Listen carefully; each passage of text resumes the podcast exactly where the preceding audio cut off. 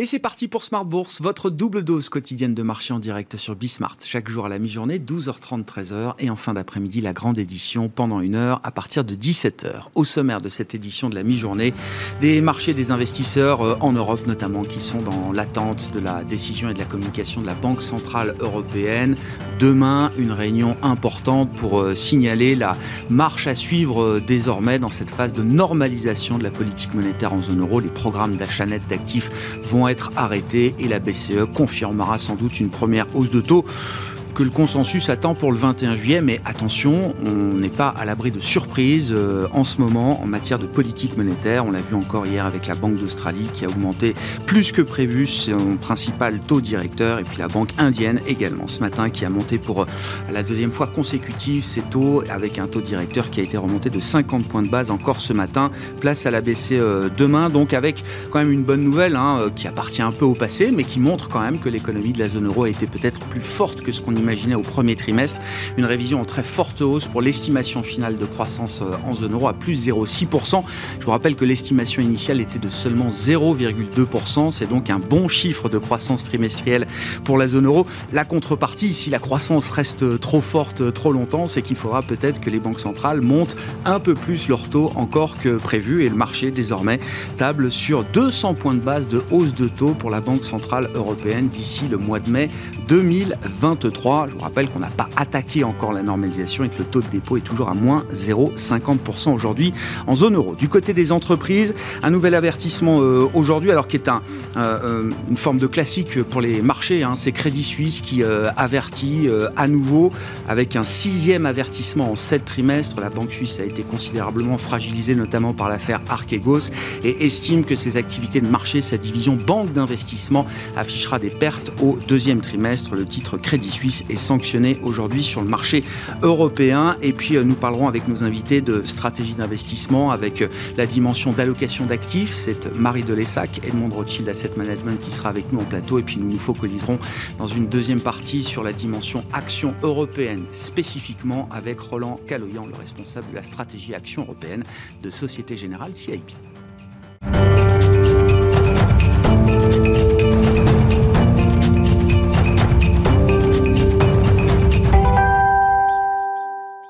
Marchés, des investisseurs qui euh, manquent toujours de, de, conviction, en tout cas qui limitent leur prise de risque à ce stade. On est même sur une petite baisse à nouveau à mi-séance pour les actions européennes. Les infos clés du jour avec Alix Nguyen.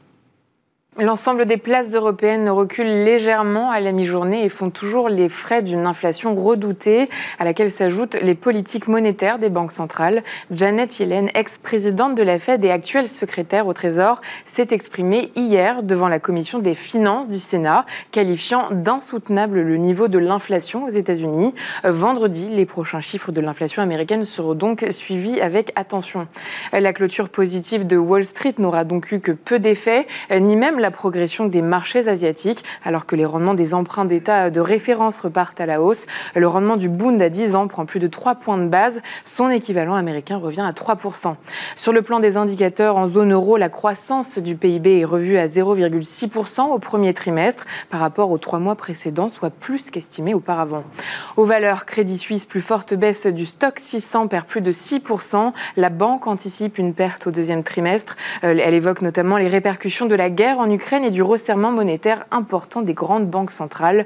Dans son sillage, Deutsche Bank recule, BNP Paribas et HSBC aussi. Euh, Corian est en repli sous l'effet d'informations du Parisien quant à des plaintes de famille contre le gestionnaire de maisons de retraite, notamment pour mise en danger de la vie d'autrui et homicide involontaire.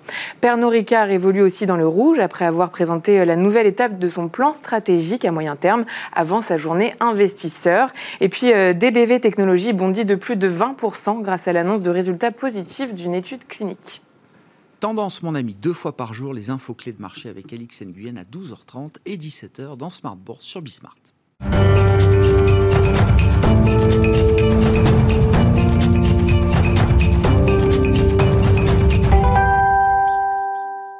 Et regardons la situation de marché d'un euh, point de vue global pour euh, entamer cette émission avec Marie Delessac, gérante allocataire chez Edmond Rothschild Asset Management, avec nous en plateau. Bonjour Marie. Bonjour Grégoire. Bienvenue, merci beaucoup d'être là. Le message, la recommandation en matière d'investissement, elle est simple. Après 4-5 mois de, correction générale euh, des marchés, le message reste un message de prudence. Il convient toujours de rester prudent vis-à-vis notamment des marchés d'actifs risqués en ce début de mois de juin 2022. Euh, Marie, comment vous expliquez, comment vous justifiez cette position à ce stade? Bah, C'est vrai que les, marchés d'actions ont déjà pas mal baissé depuis le début de l'année. Euh, on dit beaucoup que les, investisseurs sont positionnés de façon prudente. Euh, néanmoins, on pense qu'il y a encore devant nous des étapes importantes à passer et qui peuvent continuer à apporter de la volatilité sur les marchés. Euh, et surtout, en fait, on est dans un, dans un moment où il y a beaucoup d'incertitudes. Euh, et donc c'est plus ça, c'est aussi ça qui nous réfrène à prendre des positions euh, vraiment risquées ou marquées sur, sur les marchés. incertitude économique. Alors on le voit déjà hier, par exemple, la Banque mondiale a révisé à la baisse ses, estimations de croissance hein, pour pour 2022-2023 de pour les pays développés 1,2% en zone euro, 1,2% aux États-Unis, 1,7% en zone euro. Donc on est toujours dans cet environnement où on révise la croissance à la mmh. baisse. Mmh. Euh, on peut avoir une crainte à venir sur le consommateur euh, qui a un revenu réel en baisse avec l'inflation qui augmente. Euh, même si, par exemple, aux États-Unis, le revenu, les salaires augmentent, ils augmentent moins que l'inflation et donc le mmh. revenu des consommateurs est diminué. Euh, et donc effectivement, on voit quelques indicateurs comme la confiance des consommateurs euh, aux États-Unis qui est sur des niveaux assez faibles, euh, des entreprises de distribution, de, de, vente au détail aux États-Unis qui ont alerté sur leurs résultats. Alors, c'est pas que le consommateur, mais c'est aussi le consommateur, mais il y a aussi des effets de marge, des effets de stock, un ensemble de choses. Mais c'est vrai que devant nous, on pense qu'il y a un peu plus de risque quand même sur, ce, sur cet aspect-là. Euh, et l'augmentation des stocks, souvent, préfigure un ralentissement économique. On l'a vu hein, chez les grands retailers américains, alors je les cite parce que vous ne voulez pas les citer Marie, mais on l'a vu Walmart, Target ou d'autres, effectivement les progressions de, de stock, c'est du 20, 30, 40% parfois. Hein. Alors effectivement, c'est un contexte un peu particulier cette année puisque on a euh, des problématiques de chaîne d'approvisionnement, mm. une demande qui a été très forte post-Covid et donc, du coup, probablement un surstockage qui vient de cet effet-là. Donc, il n'y a pas forcément qu'un effet de demande. Effectivement, euh, il faut être peut-être un peu plus mesuré, mais le consommateur est quand même sensible au prix. Euh, et donc, il modifie son panier en conséquence. Euh, mais c'est pas forcément global. On voit, euh, il va peut-être faire plus attention à certains produits, mais d'un autre côté, on voit le tourisme, les compagnies aériennes euh, qui profitent de, ce retour de la possibilité juste de, voyager et qui, elles, pour le coup, ne voient aucune baisse de la demande. C'est plus à ce stade une modification ou, des arbitrages en matière de consommation qu'une vraie baisse générale de la consommation. C'est peut-être un risque encore hein, devant nous, mais à ce stade, c'est difficile de dire que le consommateur américain a capitulé, par exemple. À, ce stade, c'est plus ça, effectivement. On passe d'une consommation de biens à une consommation de services. Hmm. Euh, une consommation de biens euh, euh, post-Covid qui a été très abondante et aujourd'hui où on a le droit de consommer plus de services, on se transfère sur le service. Voilà. Ceci étant, bah, l'inflation va quand même renier le pouvoir d'achat des consommateurs. Euh, le surstockage euh, bah, va probablement entraîner effectivement euh, des, problématiques pour les entreprises mmh. et la hausse des prix des matières premières va entraîner des problématiques pour les marges des entreprises. Mmh. Mais ça, c'est aussi quelque chose qu'on voyait dans, les, dans, ces publications de résultats, notamment des, retailers américains. il y a aussi eu un effet marge qui était plus fort qu'attendu. Et le marché n'y était pas préparé. Quand on a vu les réactions de marché, c'est des baisses de 20-25%, alors que le marché avait déjà beaucoup baissé. Hein. C'est-à-dire que vous dites, il y a encore des surprises négatives peut-être euh, sur ce plan-là. Et à côté de ça, il faut rajouter euh, bah, la problématique de l'inflation. Euh, et donc la problématique des banques centrales. Mm. on a effectivement une inflation qui reste sur des niveaux très élevés. On a probablement passé un pic aux États-Unis. C'est d'ailleurs ce qui a pu entraîner un rebond des marchés sur la fin du mois de mai. Mm. Euh, parce que ce, passage du pic a été plutôt confirmé euh, par, par des banquiers centraux, mais on reste sur un niveau très élevé d'inflation mm. et donc des hausses de taux à venir. Demain, on a la BCE, vous le disiez, beaucoup de, hausses de taux anticipées, 200 BP jusqu'en 2023. On est à, 125 sur 2022, avec déjà une hausse de 50 points de base anticipée en 2022. Le marché estime que la BCE devra faire, même en fin d'année, peut-être un 50 points de base. En fait, l'investisseur prend acte de ce qui s'est passé aux États-Unis, où on a dû réviser à la hausse à chaque fois les anticipations de hausse de taux, parce que l'inflation est sur des niveaux qu'on n'a pas connus depuis, euh, depuis 50 ans. Donc, effectivement, euh, c'est des situations euh, dans lesquelles les banques centrales sont obligées de réagir et de réagir fortement. Une fois qu'on a dit ça, le, risque devant nous, c'est un risque de de récession économique ou est-ce que c'est avant tout un risque de marché, euh, d'ajustement de prix, de valorisation de marché qui est peut-être pas totalement euh, terminé? Ou est-ce qu'il y a le risque économique là qui devient un, sujet majeur aujourd'hui pour les investisseurs? Le risque économique euh, peut devenir un sujet majeur. ça sera aussi fonction de, des interventions des banques centrales. et effectivement, avec des hausses de taux importantes et rapides, ça peut à terme casser la croissance. Mm. Et on va entrer en plus dans un moment où on va être plutôt en restriction monétaire puisqu'on entame euh, le quantitative tightening euh, de la Banque centrale américaine, donc où elle va diminuer, mm. non plus seulement arrêter ses achats, mais diminuer les liquidités. et donc effectivement, ça, c'est plus une inconnue qui arrive dans le marché et donc qui ajoute à cette incertitude. Mm. Maintenant, on a un, un, un premier pas d'ajustement qui ah a été fait quand ah même hein, depuis le début de l'année. On voit des valorisations qui ont baissé. Euh, mais voilà, cet environnement d'incertitude nous incite, nous, à rester prudents sur, mm. euh, sur, sur, les actifs risqués. Il y a peut-être un endroit où on, trouve du positif quand même, quelque chose qui peut apporter ou soutenir la croissance, c'est la réouverture de la Chine. Euh, effectivement, le, qui est tangible, là, on la mesure depuis quelques semaines. oui. En fait, la politique zéro Covid a vraiment arrêté euh, et, amené d'autres ruptures dans la chaîne d'approvisionnement. Donc, la réouverture va permettre la réouverture de, revenir sur ces chaînes d'approvisionnement et de, réentamer ce, cycle. Euh, il faut aussi que euh, et, la Chine commence à mettre en place des mesures d'accompagnement et de support.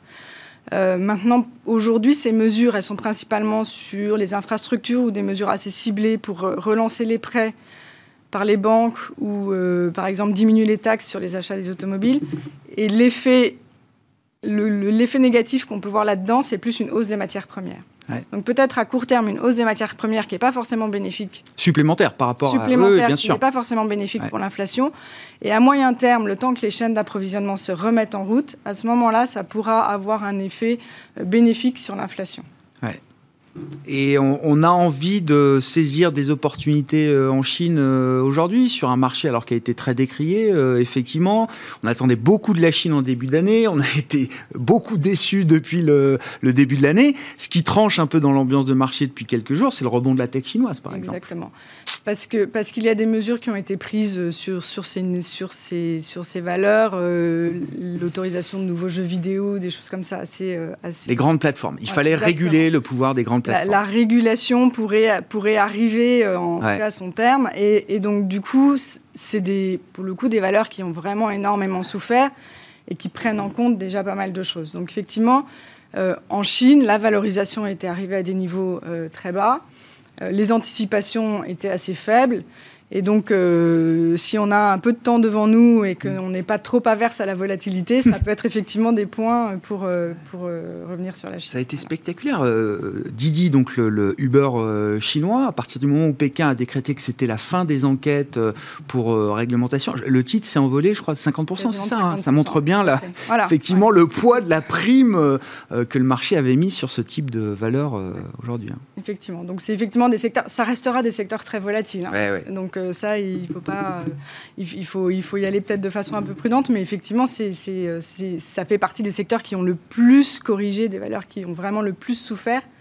Euh, et pas seulement depuis le début de l'année, hein, ça hmm. dure depuis 2021. oui, c'est ça. Depuis. donc, avec un peu de temps, ça peut être des niveaux hmm. intéressants. Merci beaucoup, Marie. Merci pour ce tour d'horizon global des, des marchés. Marie Delessac, gérante allocataire chez Edmond Rothschild Asset Management, qui était avec nous en plateau. Thank you.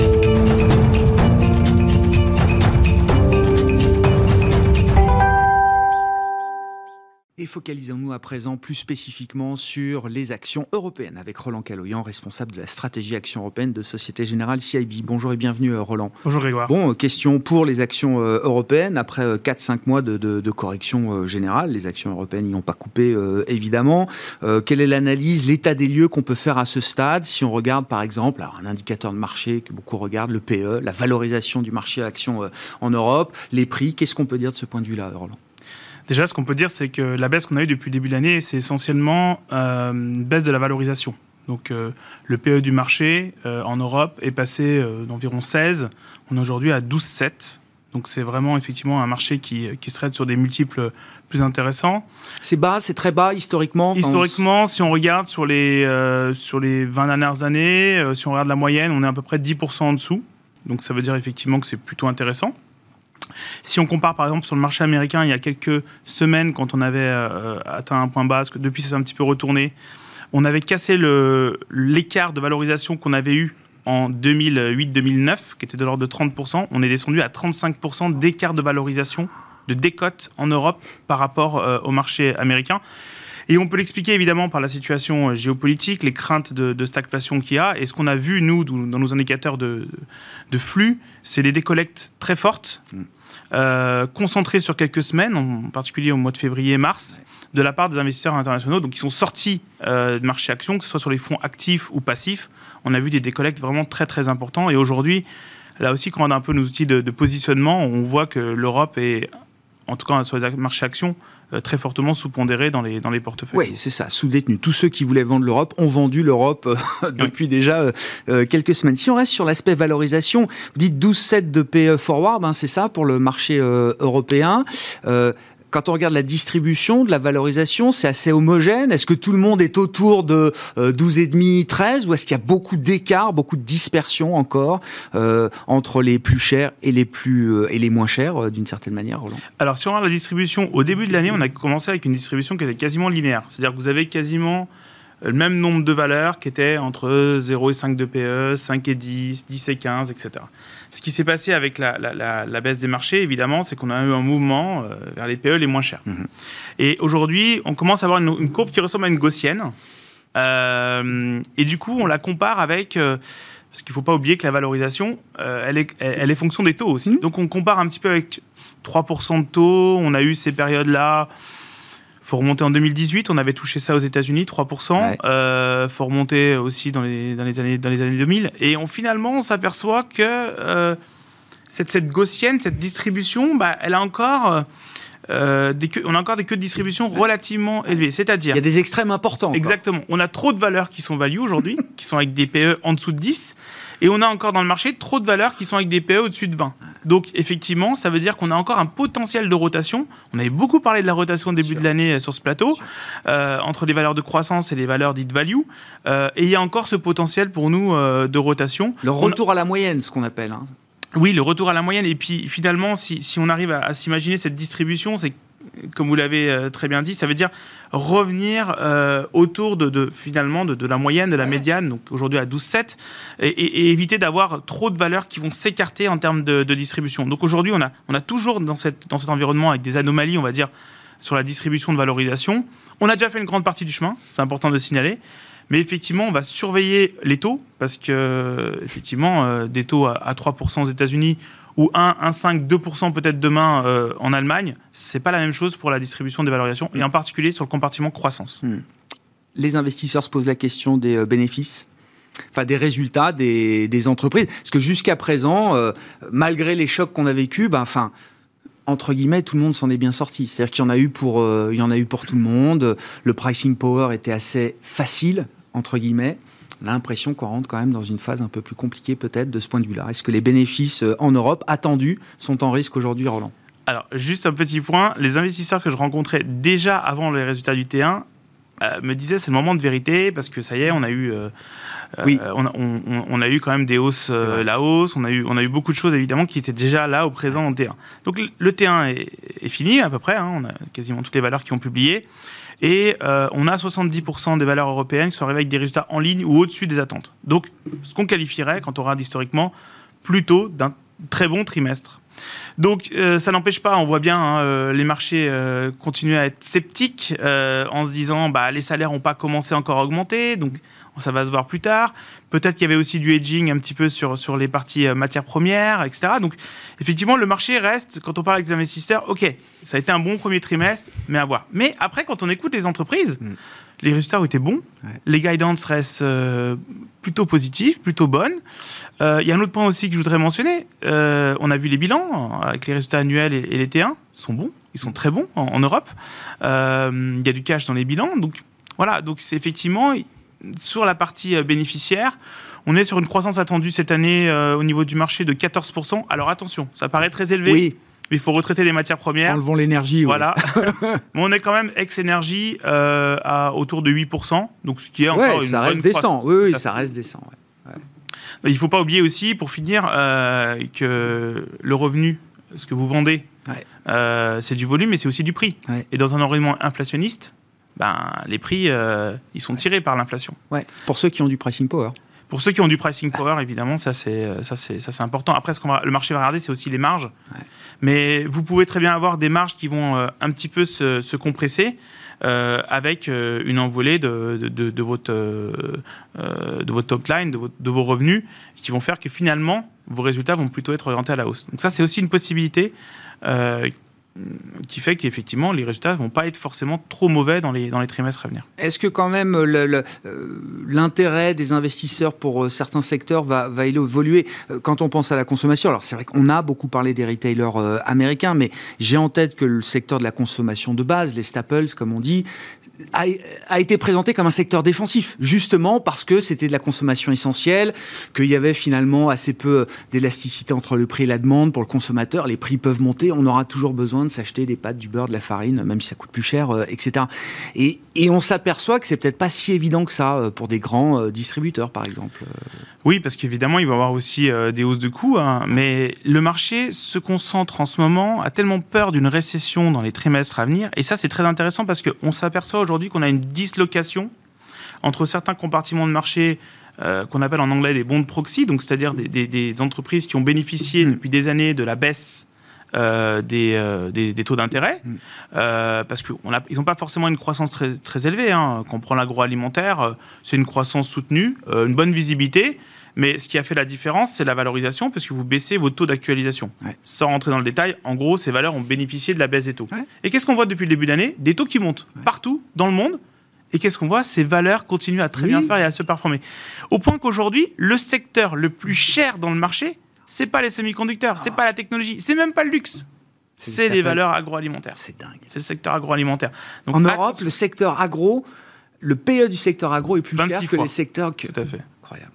Et la luxe, par exemple, aujourd'hui, vous le traitez en dessous de, en dessous de 20, fois. Ouais, c'est ça. Euh, on a des semi-conducteurs qui se traitent euh, entre 10 et 12 fois. Euh. donc, effectivement, on, voit effectivement qu'il y, a, le marché à jouer défensif contre cyclique. Et j'aime bien dire que finalement, quand on regarde les marchés les marchés de taux, ceux qui sont sur les obligataires, ils ont des craintes inflationnistes à moyen terme. Donc c'est pour ça que les taux montent. Et que le marché action, lui, il a des craintes récessionnistes à court terme. Si c'est aussi une question de... Et donc, juste pour revenir sur les attentes bénéficiaires, ouais, 8% c'est ce qu'attend le marché. Vous êtes en ligne avec cette idée-là, euh, Roland, euh, chez Société Générale CIB nous, on est, on est plus sur un scénario globalement autour de 2%. Donc, effectivement, on pense que ça peut être, voilà, on peut ralentir au niveau de la croissance. Après, c'est qu'est-ce qui est pricé au niveau de la valorisation? En, particulier, en particulier, ce 12,7 euh, de PE, il y a évidemment les matières premières qui ont tendance à tirer à la baisse. Les secteurs défensifs, que ce soit la pharmacie ou les staples, euh, à tirer à la hausse. Et finalement, on s'aperçoit qu'il y a quand même des secteurs très cycliques, l'automobile, les financières, euh, qui aujourd'hui euh, tout ce qui est lié aussi à la consommation redevient vraiment très intéressant. Euh, et, aujourd'hui, on est sur des niveaux de valorisation où on peut voir euh, des croissances révisées à la baisse. Donc, toujours, c'est ce qui est pricé par rapport aux attentes. Bien sûr. Si c'est aussi une question de, flux et de sentiments, vous l'avez dit, on a vu une décollecte assez concentrée là sur les actions européennes, bah, au déclenchement évidemment de l'invasion de l'Ukraine par, euh, la Russie. Euh, le sentiment euh, des investisseurs bah, suit les fluctuations de marché, hein, le marché négatif, le sentiment des investisseurs est négatif. Qu'est-ce qui pourrait renverser ces, ces facteurs un peu euh, psychologique et technique de marché euh, selon vous, Roland Alors, Il y a la croissance bénéficiaire, évidemment, on en a discuté. Hein. Euh, au bout d'un moment, les investisseurs repoussent toujours d'un trimestre en disant non, mais ce sera le trimestre suivant, le trimestre suivant. Maintenant, on parle de 2023, ça veut dire que les investisseurs ne vont pas acheter le marché jusqu'à 2023. Ça me paraît être pourquoi pas Moi, j'ai entendu des investisseurs me dire je veux voir des warnings euh, sur les résultats du deuxième trimestre et je veux voir des cours de bourse qui montent. Pour moi, ce sera le signe que ça y est, on a peut-être atteint que les, le pire des mauvaises nouvelles est intégré par les investisseurs. Oui, historiquement, c'est ce qu'on voit, effectivement, c'est quand on voit les bénéfices, vraiment les analystes euh, capituler, capituler euh, les entreprises arriver en disant c'est la fin du monde, voilà. Et c'est là, effectivement, où on commence à avoir des points d'entrée intéressants. Mais euh, vous dites que c'est pas évident qu'on passe par là. Bah, parce que le Covid, par exemple, on avait vu effectivement les prix euh, baisser très très fortement, et puis euh, les analystes ont mis le consensus a mis du temps à réviser. Hein. Le point bas des révisions à la baissière, c'était quand même mi-avril alors que le point bas du marché, ah il fallait acheter mi-mars. Donc on aurait raté déjà la, moitié de la hausse euh, dans, ces cas-là. Après, ce que je pense, ce qui peut, ce qui peut y avoir, c'est effectivement, on a besoin de ces grands investisseurs internationaux qui reviennent sur le marché. Je ne pense pas qu'ils vont revenir tout de suite. Ce qu'on peut voir en revanche, c'est des rotations intrasectorielles, parce qu'au bout d'un moment, évidemment, les valorisations des secteurs très défensifs que tout le monde a dans le portefeuille parce qu'il y a une problématique aussi de, détention. C'est-à-dire que si tout le monde a les mêmes valeurs et certaines valeurs sont délaissées, bah, au bout d'un moment, évidemment, il y a des risques euh, de, voir des, rotations et des mouvements très forts sur les, sur ces, sur ces, euh, sur les prix. Euh, donc là, on peut voir évidemment des rotations qui, se mettent en place. Et donc les bénéfices font partie de, pour moi, ça peut être un, catalyseur. le, deuxième, c'est évidemment la Chine, parce que autant euh, pour la valorisation, on regarde ce qui se passe côté américain, la Fed est importante, la BCE aussi, mais la Fed aussi. Autant quand on regarde les bénéfices européens, on est très sensible à ce qui se passe mm. côté asiatique, côté chinois. Enfin, je veux dire, l'automobile, le luxe, les industries, les métaux de base. Enfin, je veux dire, la liste est longue mm. des, entreprises qui ont quand même une exposition très forte en Asie. Euh, enfin, troisième point, euh, l'inflation, les politiques de monétaires. et, là, on est parti dans un cycle de hausse de taux. Ce qui, pour moi, est très, important, c'est la tonalité et le momentum sur la tonalité. Et, là, on voit qu'effectivement, euh, ce qui va être très important, parce qu'ils se sont rendus eux-mêmes euh, dépendants des, chiffres, c'est les chiffres qu'on va avoir sur l'inflation sur, les, deux prochains trimestres. Nous, on s'attend à ce que l'inflation continue au niveau séquentiel de monter, mais moins vite dans la deuxième partie de l'année. D'accord. L'inflation mois à mois en zone euro va quand même se calmer un petit peu à un moment à partir de cet été ou de l'automne. En ce moment, il y a une surenchère de tous les gens du board sur la Fed ou la BCE pour dire il faut faire 50, il faut faire 75, il faut avoir des taux positifs très mmh. vite. Donc on se rend compte qu'effectivement ça le marché n'aime pas. Le marché va apprécier une fois que voilà on, va on va être dans un cycle haussier euh, plus traditionnel euh, et qu'on aura une meilleure visibilité sur où on va et à quel horizon. C'est ça, ça passe par une stabilisation de la tonalité de la conversation euh, au sein d'une banque centrale comme la BCE euh, aujourd'hui. Bon, on suivra la réunion demain de la Banque Centrale euh, Européenne. Attention, à ce stade, on a quand même toujours un risque de surprise à la hausse, bien sûr, en matière de hawkishness, de resserrement de la politique monétaire en zone euro. Merci beaucoup, Roland Caloyan, qui était avec nous, responsable de la stratégie Action Européenne de Société Générale CIB. Voilà pour cette édition Smart Bourse de la mi-journée. On se retrouve à 17h en direct pour une nouvelle heure d'émission sur Bismarck.